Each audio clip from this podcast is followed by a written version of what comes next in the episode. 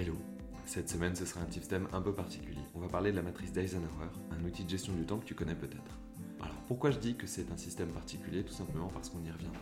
Il y a beaucoup de choses à dire sur cette matrice et la plupart des gens qui l'utilisent s'en servent de travers. Pour te resituer, pense à ta semaine à venir et fais la liste des tâches principales que tu devras accomplir. Ok, maintenant dessine un trait vertical. À gauche du trait, tu mets tout ce qui est urgent, à droite, ce qui ne l'est pas. Maintenant, tu dessines un trait horizontal. En haut, tu mets les tâches importantes, en bas, celles qui ne le sont pas.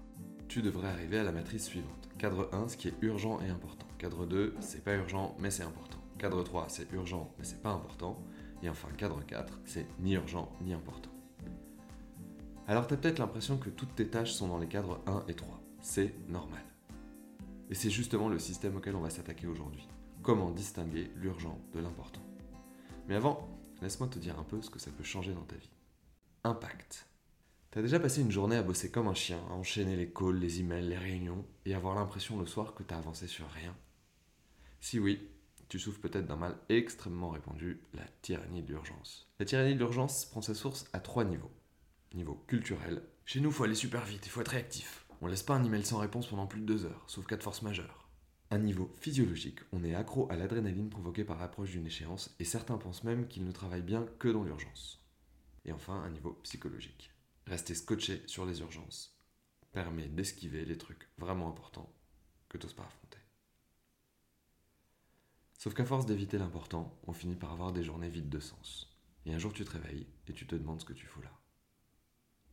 Alors aujourd'hui on va marquer une première étape, distinguer l'important de l'urgent. Parce que non, toutes les tâches ne devraient pas être dans le cadre 1. Une fois que tu sais faire la différence, tu as la matière pour caser de l'important dans chacune de tes journées. Et quand chaque jour tu fais quelque chose que tu sais être vraiment important, tu dors mieux la nuit.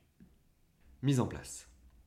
Je veux pas être trop long, alors je vais te donner mon truc pour faire la part des choses, sans disserter sur l'origine grecque de la distinction et ses ramifications philosophiques. D'abord, le critère de distinction.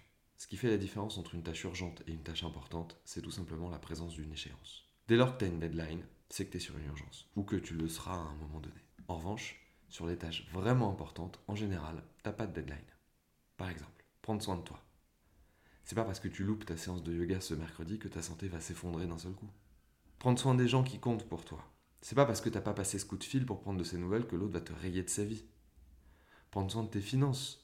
C'est pas parce que tu fais cette petite dépense que la banque va saisir ta maison. Dès lors qu'on parle d'un truc qui n'a en principe pas de date de péremption, il est probable qu'on parle d'un truc qui soit vraiment important. Or sur le court terme, il est assez rare que les trucs importants soient agréables à faire. Gérer un conflit dans ton couple, c'est chiant à mourir. Faire du sport, c'est fatigant. Te mettre à manger équilibré, c'est chiant et c'est fatigant. Mais sur le long terme, ça risque de te jouer des tours. On en parle dans la section appropriation. D'abord, la méthode. Chaque semaine, prends un petit rendez-vous avec toi-même pour visualiser tes tâches de la semaine. Combien de tâches vraiment importantes as-tu prévu d'accomplir? Vise entre 2 et 4. Plus, ce serait décourageant. Moins, ce serait trop facile. Et fais cette petite danse de la victoire à chaque fois que tu accomplis une de ces tâches. Oui, tu as aussi le droit d'en faire une après ton petit rendez-vous avec toi-même pour te féliciter de l'avoir fait. Appropriation. Tu as certainement déjà des résistances qui sont en train de se manifester. Tu te dis peut-être que tu le fais déjà, que tu n'as pas besoin.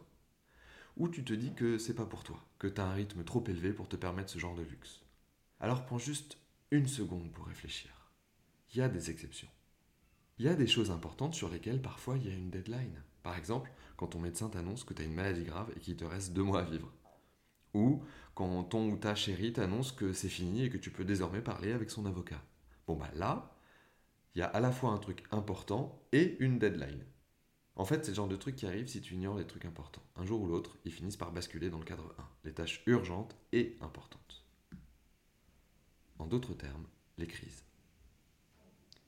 Reprends la liste que tu avais faite tout à l'heure. Combien de crises est-ce que tu vas vraiment devoir gérer cette semaine?